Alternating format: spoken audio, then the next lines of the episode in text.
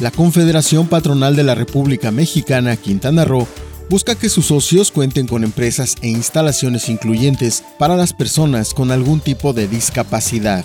Instituciones públicas y organismos internacionales presentaron una publicación conjunta que integra diversas recomendaciones para reducir todas las formas de mala nutrición, principalmente entre los menores. El vacío de poder en materia de seguridad en los tres órdenes de gobierno, principalmente en el municipio de Benito Juárez, está generando que grupos inconformes o malandros, porque no se puede hablar de crimen organizado, estén ocupando esos espacios, aseguró Gustavo Miranda García. Toda la información completa a través del portal www.lucesdelsiglo.com.